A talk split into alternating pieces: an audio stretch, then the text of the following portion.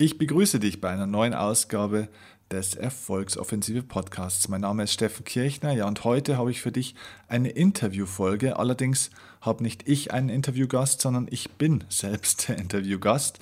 Ganz einfach deswegen, weil ich dir hier den ersten Teil meines Interviews bei Daniel Kort und seinem Finanzrocker Podcast präsentiere. Und in diesem ersten Teil ging es um das Thema Motivation. Worauf muss man bei der Motivation achten? Wie funktioniert sie und wie funktioniert sie teilweise nicht? Wie kann man es schaffen, sich selbst und vor allem auch andere Menschen besser zu motivieren und welche Fehler werden da oftmals auch gemacht? Ja, und ich finde, da war in diesem Interview bei Daniel auch durch seine guten Fragen, waren so viele gute Inhalte mit dabei, dass ich glaube, dass wenn du dich für das Thema Motivation und auch natürlich Leistung und Erfolg interessierst, dass du da aus diesem Interview einiges mit rausnimmst. Okay, ich wünsche dir viel Freude bei diesem Interview und wir steigen sofort ein bei dem Teil, wo Daniel angefangen hat, mir die ersten Fragen zu stellen. Viel Spaß beim Zuhören.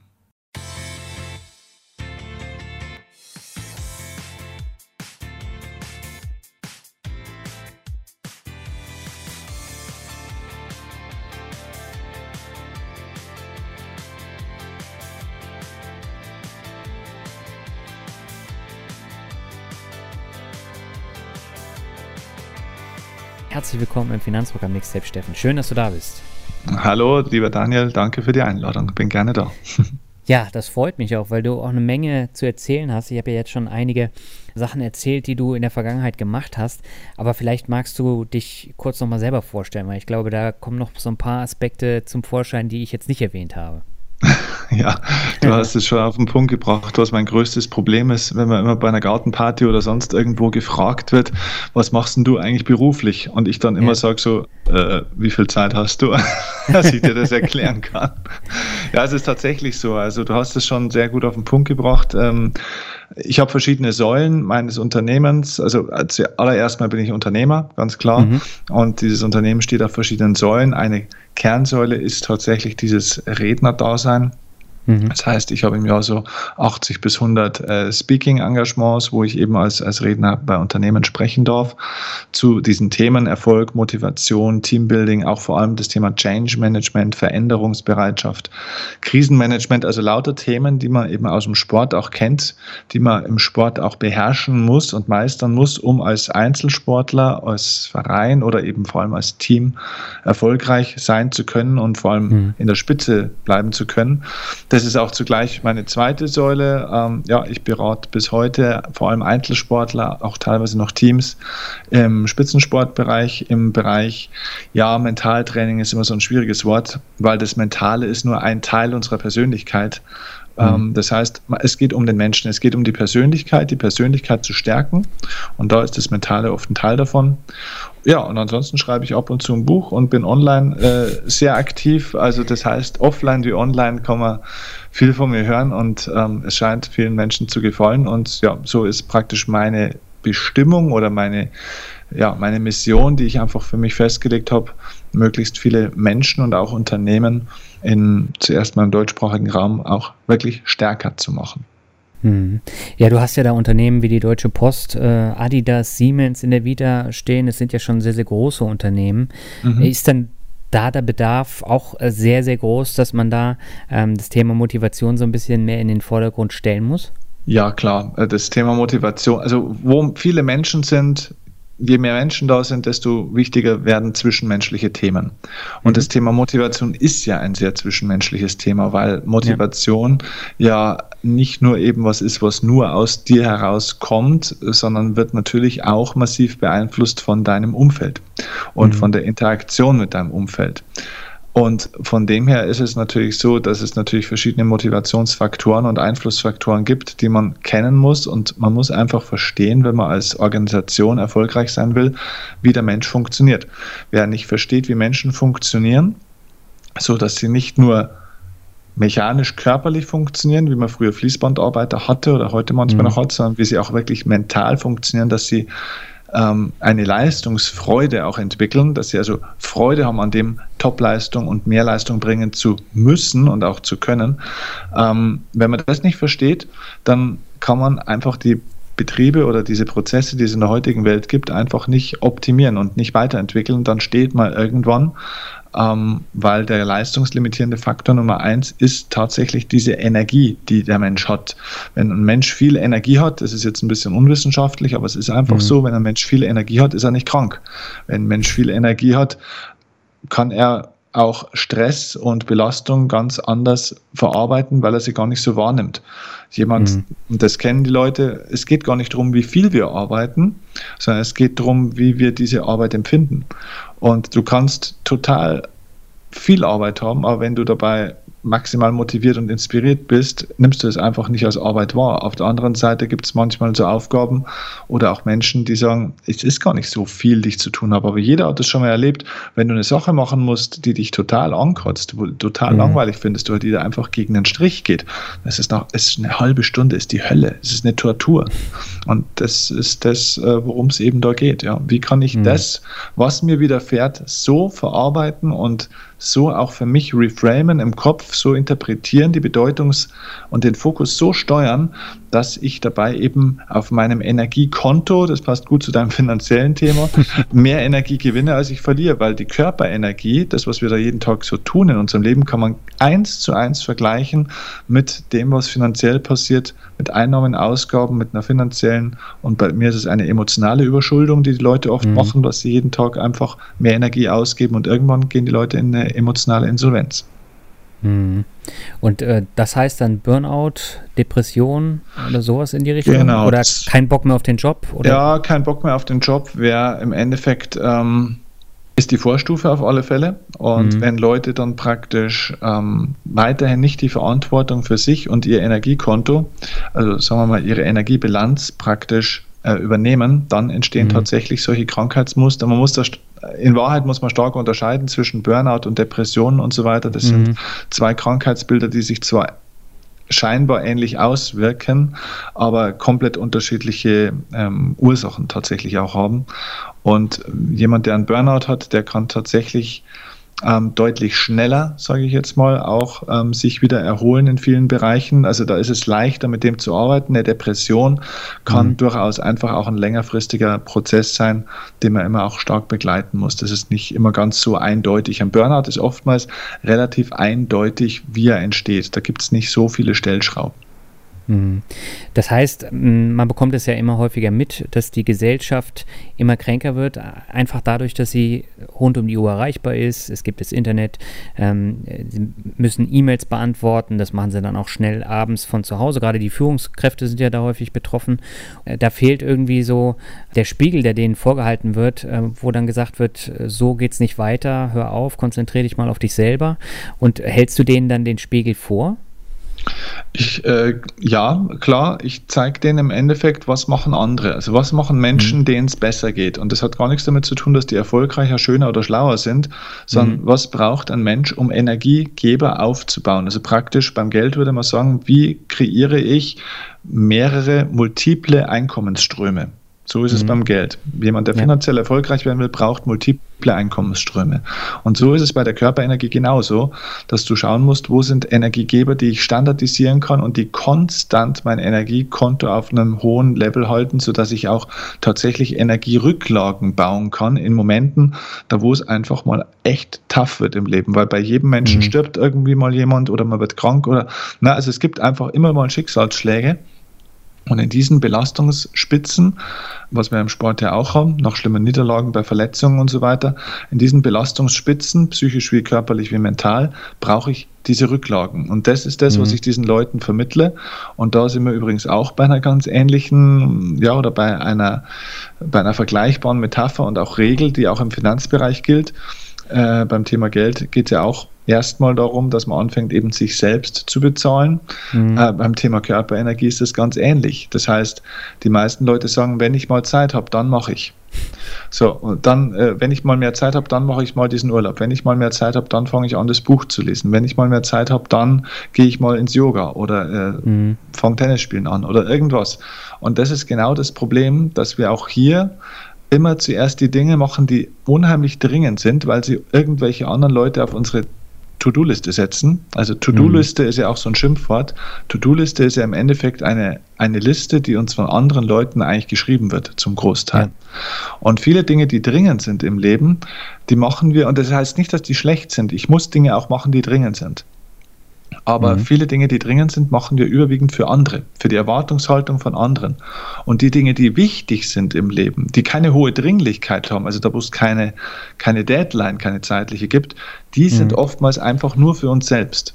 Und aufgrund dieser unterschiedlichen äh, Gewichtung ist es oft so, dass unser Zeitkontinuum einfach irgendwann erschöpft ist durch die dringenden Dinge und dann eben die wichtigen auf der Strecke bleiben.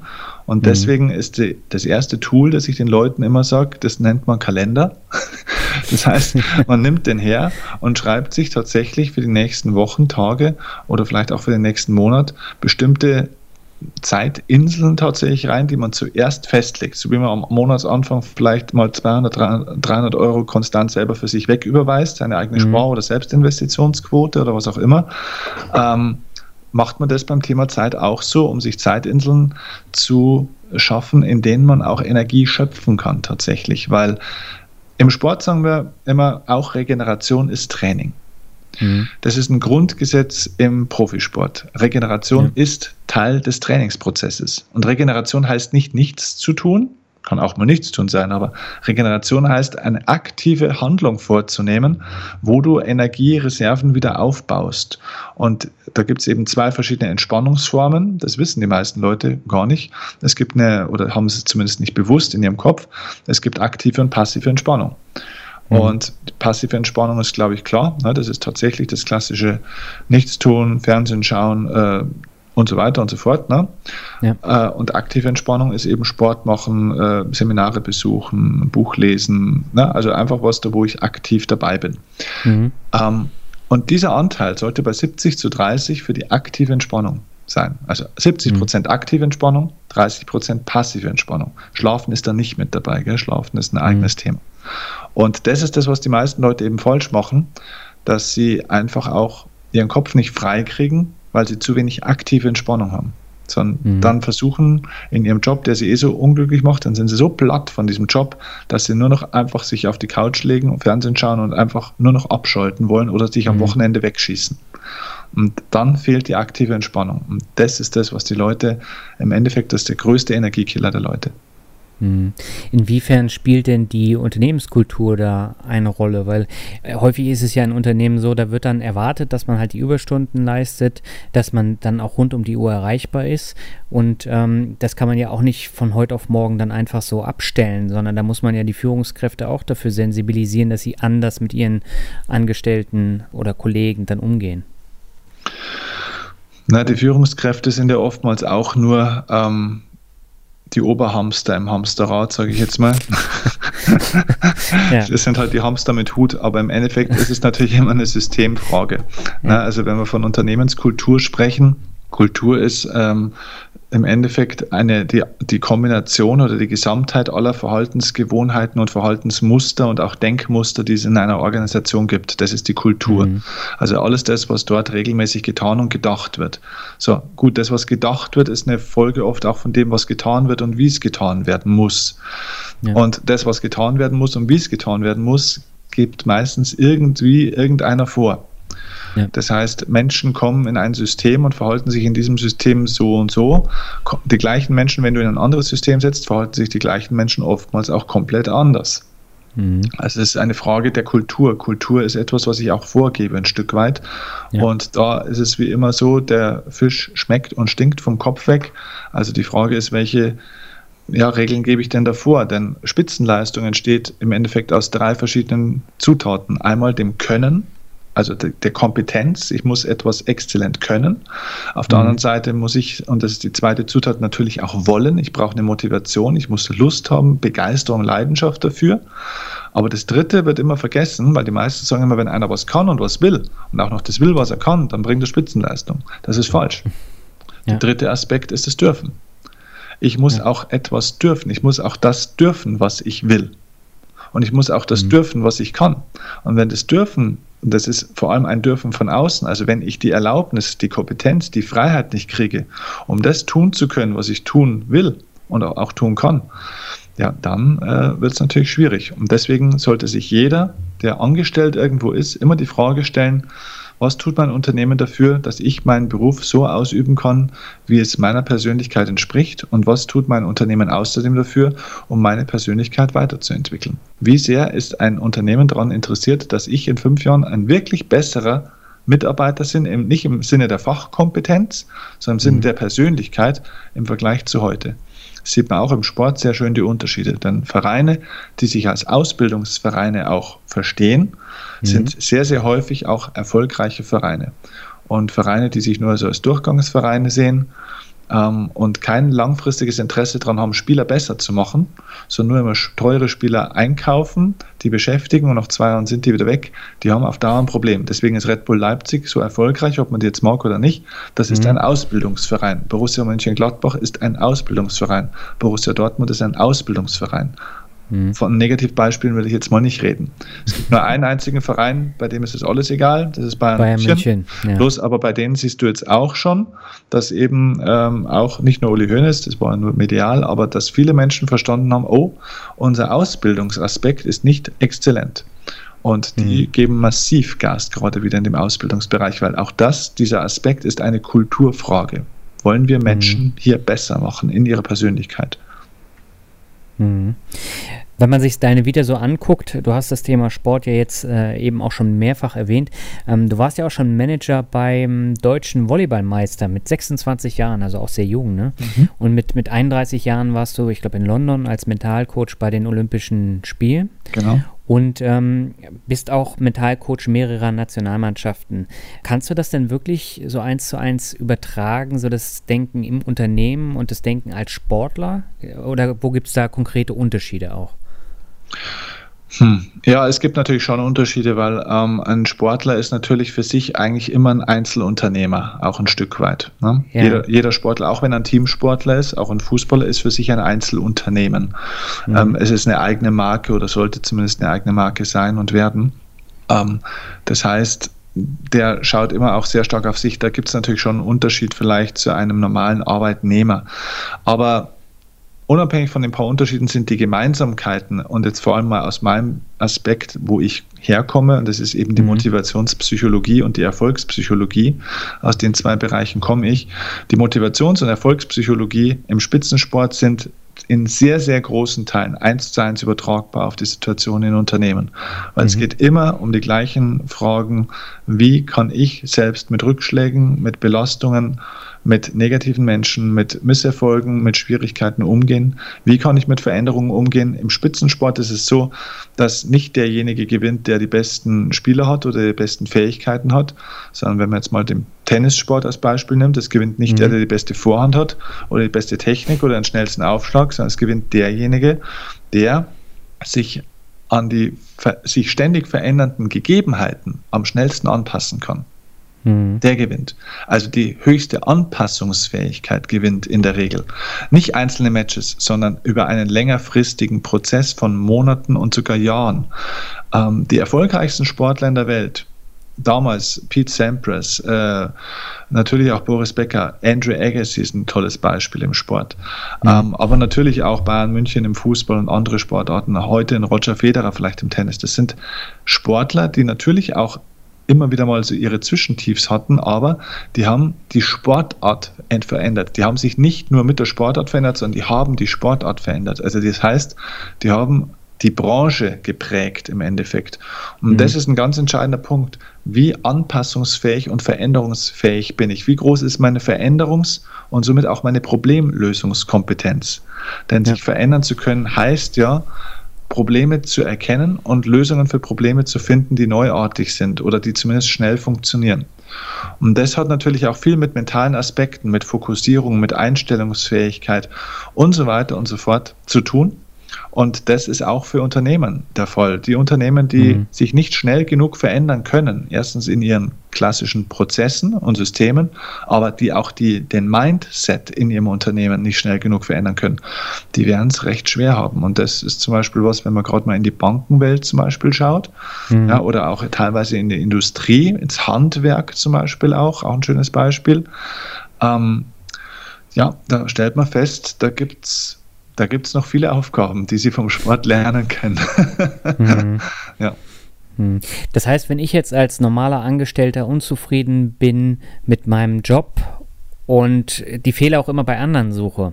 Was kann ich denn machen, um einfach auch ein besseres Empfinden zu haben? Wie kann ich auch einen Einfluss auf meinen Arbeitgeber nehmen, damit ich mehr Freude am Job habe? Gibt es da irgendwelche Kniffe? Ja, der erste Punkt ist gleich mal, dass ich mich verabschiede von dem Gedanken oder von der Fragestellung, wie kann ich einen möglichst hohen Einfluss auf meinen Arbeitgeber haben. Das ist der mhm. falsche Gedanke. Okay. Äh, versuch dir ein Modell vorzustellen. Es gibt zwei große Kästen. Also es gibt einen großen Kasten, ein, wie ein riesiges Quadrat. Mhm. Das ist überdimensional groß. Diesen Bereich, diesen Kasten in diesem Bereich oder diesen Bereich in diesem Kasten nenne ich den sogenannten Interessenbereich. Also das ist mhm. ein riesiges Feld. Man kann sich das vorstellen, vielleicht wie ein ganzes Flipchart-Blatt. Ja. Und in diesem Interessenbereich sind unsere ganzen Interessen, die wir im Leben haben. Wir nennen das im Sport das äußere Spiel. Das ist alles, was um uns herum praktisch ist. Mhm. Interessen sind zum Beispiel, wie viel Geld verdiene ich, wie viel Anerkennung kriege ich von meinem Chef, wie gut sind die Kunden drauf, äh, wie ist meine Ehefrau, äh, wie ist das Wetter und so weiter und so fort. Na, Im Sport, wie steht's, wie ist der Spielstand, wie viele Weltranglistenpunkte kriege ich, wie viele Zuschauer sind im Stadion, wie schreibt die Presse über mich. Alles mhm. das sind Interessen, die wir im Leben haben und auch im Job haben. Ähm, das sind also sogenannte Haben-Ziele. Die wollen wir, das sind alles Zustände und Ergebnisse, die wir haben wollen. Mhm. Innerhalb dieses großen Kastens, den ich da jetzt beschrieben habe, stell dir jetzt einen kleineren Kasten vor, wie ein Kasten im Kasten. Das mhm. ist ein kleinerer Bereich und diesen Bereich nenne ich den Einflussbereich. Im Einflussbereich ist nicht das drin, was du haben willst, sondern da ist nur alles das drin, was du selbst tun kannst. Das ist also praktisch das, worauf du einen aktiven Einfluss hast. Das ist also zum Beispiel deine Kompetenz, es ist deine Willensstärke, deine Disziplin, deine und so weiter und so fort. Ne? Deine Motivation, äh, deine Laune, deine Einstellung und so weiter. Das ist alles da drin. Und es ist eine interessante Beobachtung, dass Menschen sowie auch Organisationen oder Teams, die sehr erfolglos sind über längere Zeit, mit ihrer Aufmerksamkeit, mit ihrem Fokus primär im Interessenbereich sind und nicht im Einflussbereich. Mhm. Das heißt, es sind zum Beispiel Sportler, die in der Halbzeitpause dann wutschnaubend und schreiend dem, dem Schiedsrichter noch hinterherlaufen, weil sie ihm relativ eindrücklich erklären, dass er in der 12. Minute und in der 32. Minute zweimal einen Elfmeter nicht gesehen hat und dass er der blindeste Hund von der Welt ist und so weiter und so fort. Das kann sogar sein, dass die natürlich recht haben. Es geht nicht um richtig oder falsch, sondern es geht um die Frage, mit der Frage, mit der ich mich jetzt gerade beschäftige, mit dem Aspekt, wo ich jetzt gerade darauf fokussiert bin. Gibt mir das mehr Möglichkeiten, ins Handeln zu kommen oder weniger Möglichkeiten? Habe ich dort mhm. die Kontrolle oder nicht die Kontrolle? Und die meisten Leute verlieren ihre Motivation und ihre, somit ihre Leistungsfähigkeit. Deswegen, weil sie sich über die Dinge zu lange aufregen und sich zu lange mit den Dingen beschäftigen, die sie nicht kontrollieren können. Sie sind zu lange im mhm. Interessenbereich. Sie sind zu zielorientiert. Sie schauen immer nur auf das, was sie haben wollen mhm. und verpassen es darüber hin, das zu tun in möglichst hoher Qualität, was sie tun können. Ähm, es gibt ein wunderbares Beispiel, eine wunderbare wahre Geschichte. Es gibt diese wunderbare Stadt in Deutschland, die heißt Riesa. Mhm. Riesa ist im Osten von Deutschland und in Riesa gibt es eine, eine Partei, also das ist eine, eine eher rechtsorientierte Partei in mhm. Deutschland. Ich will jetzt gar keine Werbung für diese Partei machen, äh, weil ich sie so schrecklich finde. Ähm, aber diese rechtsorientierte Partei hat den Hauptsitz in dieser Stadt Riesa. Das finden die Stadtväter dieser Stadt katastrophal. Die hätten diese mhm. Partei da gerne draußen. Jetzt haben die versucht, die irgendwie aus der Stadt zu ekeln, indem die versucht haben, da Stimmung zu machen gegen die. Sie haben medial versucht, gegen die zu hetzen. Sie haben Parteiverbotsverfahren initiiert, sind mit allem gescheitert. Auch medial hat man nicht richtig mitgemacht. Und sie haben sogar den, den Besitzer der Gebäude, wo die ihre, ihren Verlag drin haben und auch ihre Parteizentrale, haben sie versucht, eben auch zu gewinnen, dass der die rauswirft und sie würden das weiter mieten und so weiter. Also sie haben auf dem rechtlichen Weg alles versucht, was ging und sind immer mhm. gescheitert. Mhm. Und das, sowas frustriert, weil sie waren die ganze Zeit im Interessenbereich. Wie können wir es schaffen, das zu haben, was wir haben wollen, nämlich die, wir wollen die draußen haben aus unserer Stadt. Mhm. Und dann kamen die irgendwann, und das ist das, was passiert, aus dieser Frustration irgendwann raus und haben sich die entscheidende Frage gestellt. Und die Frage ist, was ist das, was wir alleine tun können, ohne dass uns irgendjemand reinquatschen kann? Und dann mhm. kommen die auf diese tolle Idee, die man nur haben kann, wenn man vom Interessen in den Einflussbereich wechselt. Es gibt in Deutschland die Möglichkeit für Stadträte, ähm, Straßennamen zu vergeben und auch zu verändern. Mhm. Und dann kamen die auf die Idee, dass die diese Mannheimer Straße, in der diese Parteihauptzentrale steht, umbenennen. Und diese Parteihauptzentrale, also die, diese Straße heißt heute Geschwister-Scholl-Straße. Also die haben diese Straße einfach mal umbenannt. Das heißt, diese, ja. Part, diese Parteizentrale dieser sehr rechtsorientierten Partei steht heute in der Geschwister-Scholl-Straße. Die sind heute immer noch in dieser Stadt. Aber die mediale Wirkung ist natürlich sensationell. Die haben denen komplett die Macht genommen, die haben die so lächerlich gemacht. Und wenn die selbst vorbeifahren an dieser Zentrale, ärgern sie sich nicht mehr, sondern lachen sich jedes Mal eins. Und das mhm. ist das, womit es losgeht.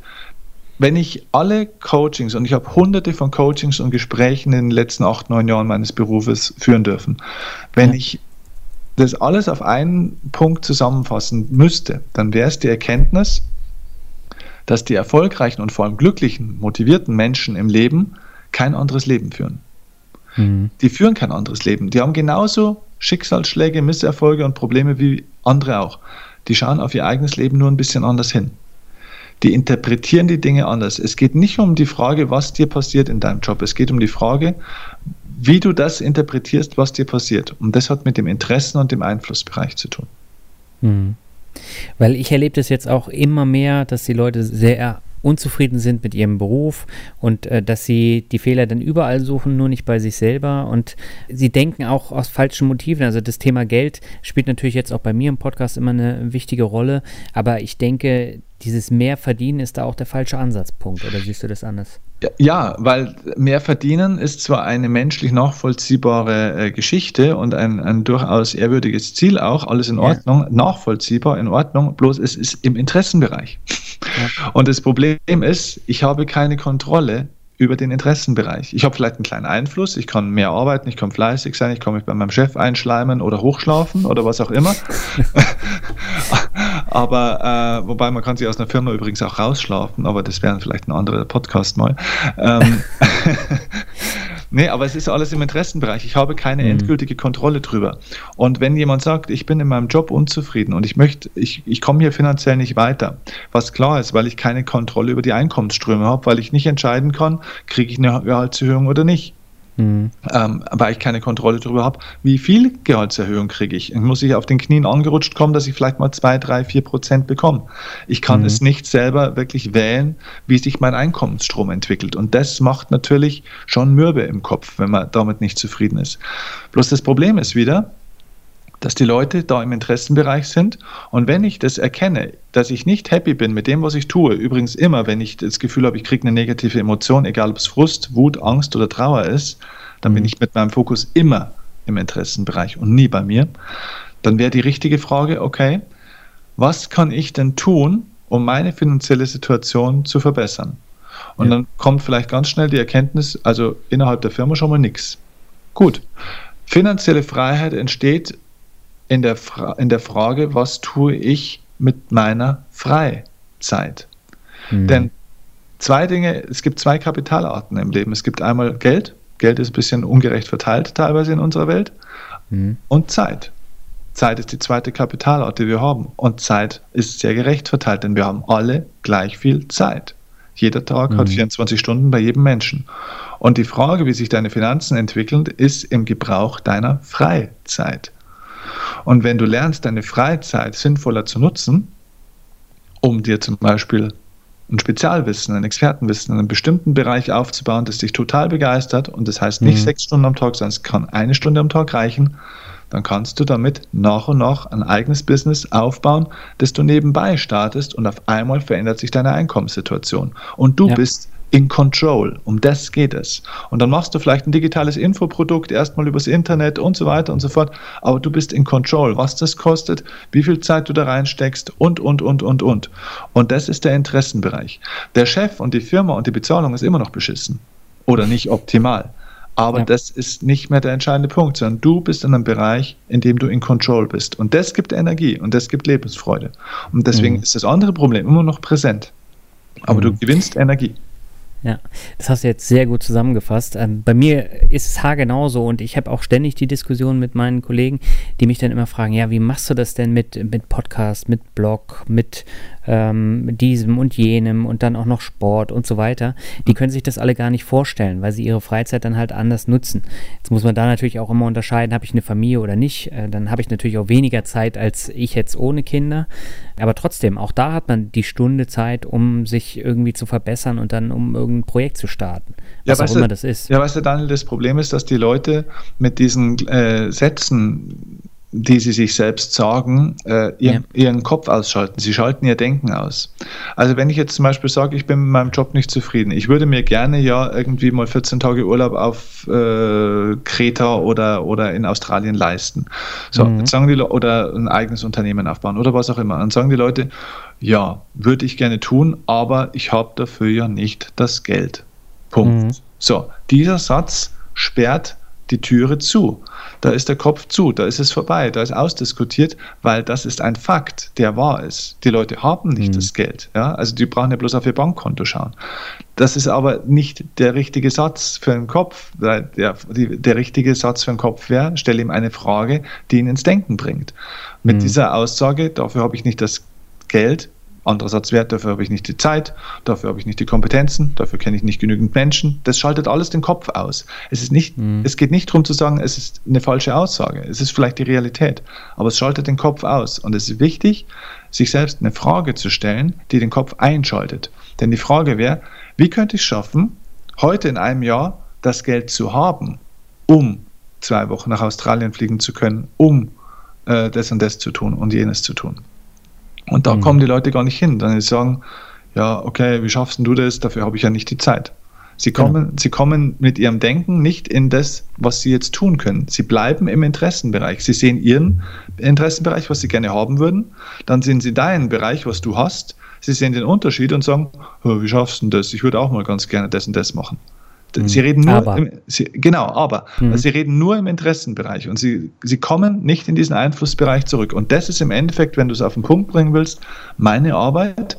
Ich zeige den Leuten in den Seminaren, eine Strategie, wie sie in diesen Einflussbereich wieder Schritt für Schritt zurückkommen und diese mhm. wahnsinnig wichtige Erfahrung für die Psyche machen, die wir in der Psychologie die Selbstwirksamkeitserfahrung nennen.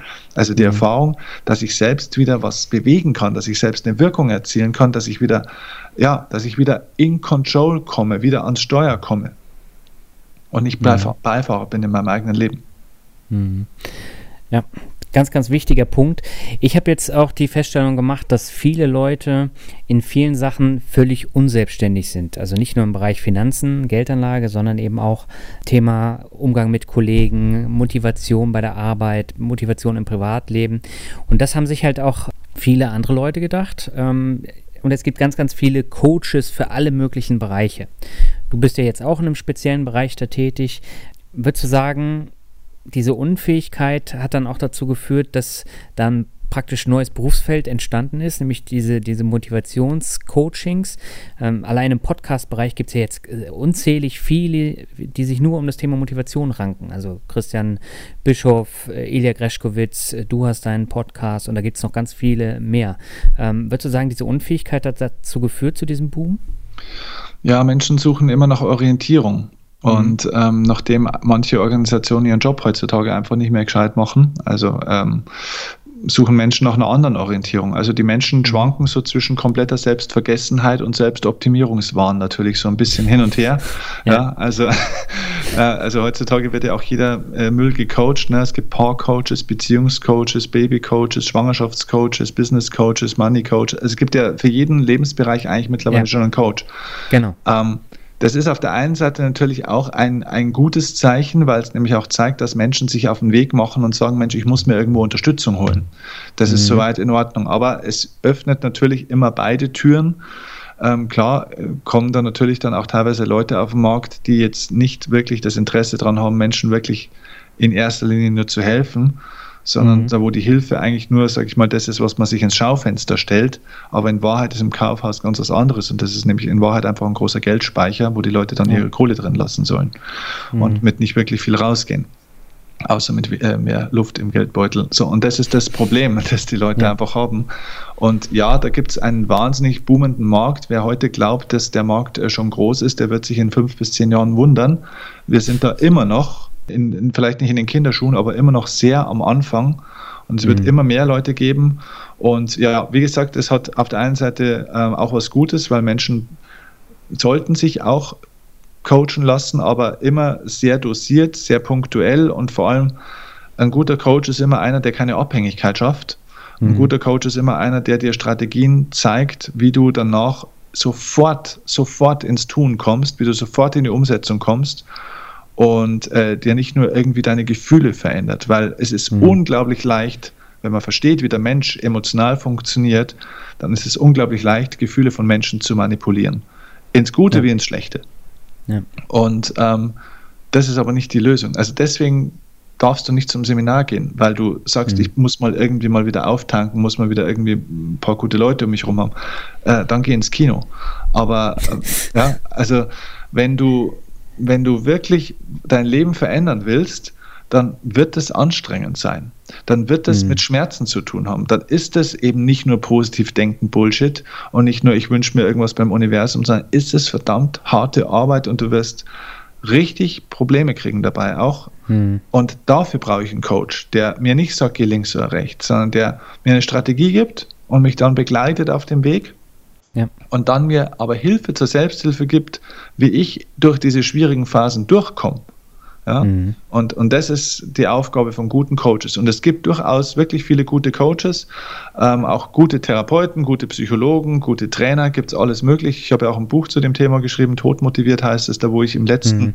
Kapitel genau auf das Thema eingehe. Wie erkenne ich eigentlich einen guten Coach, einen guten Trainer? Äh, was sind denn da Kriterien? Und da gibt es eben neun Kriterien, die da einfach ganz entscheidend sind. Und dann kann man da auch wirklich die guten von den schlechten sehr leicht unterscheiden. Hm. Ja, ich finde das total erschreckend, was es da teilweise für Angebote am Markt gibt. Also es gibt ja Coaching-Angebote, da musst du auf eigene Kosten nach Hawaii fliegen und dann kostet es nochmal 6000 Euro für zwei Tage Coaching und dann darfst du wieder zurückfliegen. Und das zielt natürlich darauf ab, dass man zwar ein schönes Erlebnis hat auf Hawaii und äh, schönes Coaching, aber man nimmt da halt nicht so viel mit und das Portemonnaie ist halt auch wesentlich leerer, wie du eben auch schon gesagt hast. Ja, das ist so, klar. Ähm, wo, wobei natürlich auch jeder für sich die Entscheidung treffen muss. Ähm, weißt du, manchmal kann, sowas hört sich natürlich immer nach einer riesen Abzocke an, aber manchmal kann sowas natürlich auch wirklich bei Leuten, wenn es qualitativ gut ist, auch was bewirken, weil alleine die Reise nach Hawaii, ja. alleine die Entscheidung zu treffen, ich investiere da jetzt Geld in mich, alleine das kann einfach schon was in Bewegung setzen. Ob du jetzt mhm. an diesen zwei Tagen so viel lernst oder nicht, ist nochmal auf einem ganz anderen Papier. Manchmal ist es aber auch nur ein Satz, der ein Leben verändern kann. Ja? ja. Ähm, aber alleine die Entscheidung, ich gehe raus aus meiner gewohnten Umgebung, ich fliege nach Hawaii, ich investiere das Geld in mich, setzt bei dir so vielleicht einen, einen kleinen Druck, eine, also eine Selbstverpflichtung in Gang, dass du sagst, okay, ganz egal, was mir der Typ jetzt auf Hawaii erzählt, ich mache irgendwie, irgendwie verändere ich mein Leben danach. Mhm. Und dann war es auch schon mal gut. Ja, natürlich könnte man das vielleicht auch ohne 6000 Euro machen, ja, aber vielleicht ist das eben gerade so der Kick, den, den ich dann an der Stelle brauche. Also zum mhm. Schluss, ob was gut ist oder nicht gut ist, entscheidet natürlich am Ende der Markt auch ein bisschen. Mhm. Und mhm. Äh, es gibt viele Leute, die auch sagen, Tony Robbins und so weiter mit seinem Feuerlaufgedöns und so weiter, ist alles Quatsch und alles Schwachsinn. Ja, aber es gehen halt jeden, jedes Jahr Zehntausende Menschen auf diese Seminare und ja. es kann nicht so schlecht sein. Es kann mir vielleicht nicht gefallen. Es kann nicht die Art sein, was mir hilft, okay. Aber ich kann nicht sagen, es ist schlecht oder gut, mhm. weil es bewegt etwas. Und das gilt auch für andere Leute. Ähm, das ist auch was, was ich äh, auch in meinem Buch da beschrieben habe. Also es geht nicht darum zu sagen, Person X oder Y ist einfach nur schlecht und jeder, der Chaka schreit, ist, ist ein Scharlatan. So ist es nicht. Ja. Aber ich muss einfach für mich herausfinden, was ist der Impuls, den ich jetzt in meinem Leben brauche. Und wenn ich vielleicht mal einen Impuls brauche, ich will jetzt mal zwei Tage Chaka schreien, ja, dann geht zwei Tage zum Chaka schreien. Äh, auch ja. in Ordnung, ja. ja. Aber äh, glaub nicht, dass dadurch deine ganzen Probleme gelöst sind. Die Arbeit geht nach dem Seminar los. Egal zu welchem ich gehe. Der Tag oder die Tage nach dem Seminar sind die wichtigsten. Und ähm, das ist, glaube ich, das, was die Leute sich hinter die Ohren schreiben sollten. Hm. Du hast dein Buch Todmotiviert eben schon angesprochen. Widerspricht sich das nicht zu deinen Aussagen äh, zur Motivation? Was meinst du genau, was widerspricht sich? Na, allein der Titel, tot motiviert. Also motivieren wir die Leute nicht tot durch diese ganzen äh, Geschichten drumherum. Ja, genau. Das ist die Frage, mit der sich äh, das Buch beschäftigt. Äh, tot motiviert mhm. hat ein Fragezeichen dahinter. Also die Frage, mhm. die, das Buch stellt eine Frage.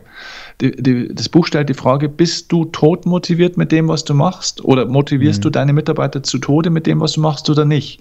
Und mhm. die Wahrheit ist, dass es ein unglaublich schmaler Grad ist zwischen Top-Motivation und Tod, dem Tod motiviert sein. Ja? Also es ist nur ein ja. Buchstabe Unterschied zwischen Top motiviert und Tod motiviert.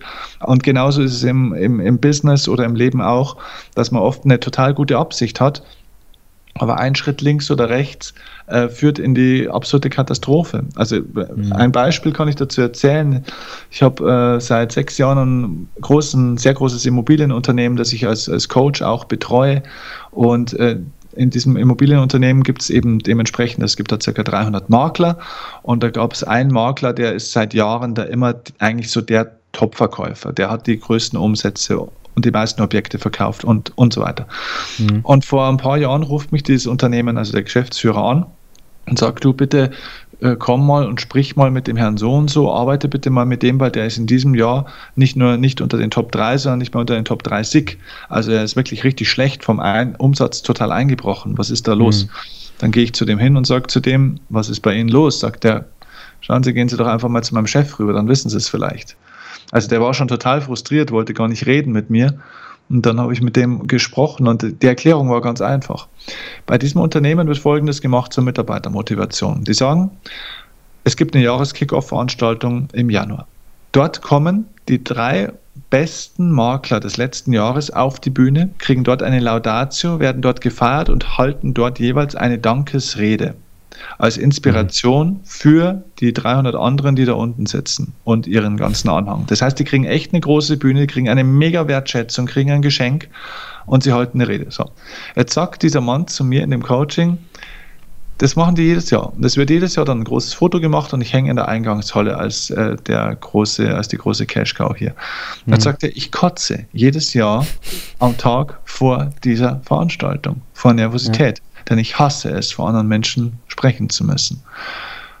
Und ich werde alles dafür tun, in diesem Jahr nicht unter den Top 3 Maklern zu sein. Denn es reicht auch, wenn ich Nummer 47 bin, weil damit kann ich trotzdem für mich und meine Familie sehr, sehr gut leben. Mhm. Das war ein ganz klassischer Fall von Tod motiviert. Eine mhm. Motivierungsmaßnahme genommen, die von der Absicht her gut ist und für viele Menschen auch funktioniert. Für die anderen zwei war das total motivierend, für ihn nicht. Und zum mhm. Beispiel eben beim Thema Belohnung von außen, egal ob es mit Geld ist oder mit Worten ist oder mit Incentives ist oder was auch immer, müssen immer die Kriterien greifen. Es muss erstens selten sein, Zweitens, es muss überraschend kommen. Es darf nicht, nur, nicht schon im Gehirn eine Belohnungsausschüttung geben, bevor das Ganze eintritt. Stichwort Bayern München am 28. Spieltag meistens deutscher Meister schon. Na, die freuen sich, mhm. wenn die Meisterschale kommt, nicht mehr wahnsinnig, weil schon alles im Gehirn vor, vorbei ist. So, und der dritte Punkt, und das ist das Wichtigste, es muss persönlichkeitsbezogen sein. Das heißt, die Reise das Reiseincentive nach Mallorca mit einem Motivationsvortrag von Steffen Kirchner ist für manche Leute genial und für andere die Hölle, weil die sagen, meine Güte, ich habe ein Kind gekriegt, ich will meine Ruhe. Ähm, mhm. Warum kann ich nicht einfach mal zu Hause bleiben, muss jetzt auch noch eine scheiß Reise machen und den Kirchner will ich auch nicht hören. Ja, genau so ist es. Und das muss ich also persönlichkeitsbezogen, individualisiert machen. Und das ist das, was diese, dieses Buch eben auch darstellt. Ich nehme verschiedene Motivationsthesen, die immer wieder mhm. auch verkauft werden, wie zum Beispiel jeder kann alles schaffen, man muss sich immer seine Ziele vor Augen halten, gib niemals auf, ne? also solche Thesen und erkläre, wann funktioniert es, was ist daran richtig, es gibt immer eine Wahrheit dahinter, aber wo ist auch eine Lüge? Wo wird es zu einer Lüge, wo wird es verkehrt gemacht? Und wo führt es dann eben ähm, ja, runter vom Berg? Und ja, wo ist der schmale Grat zu Ende?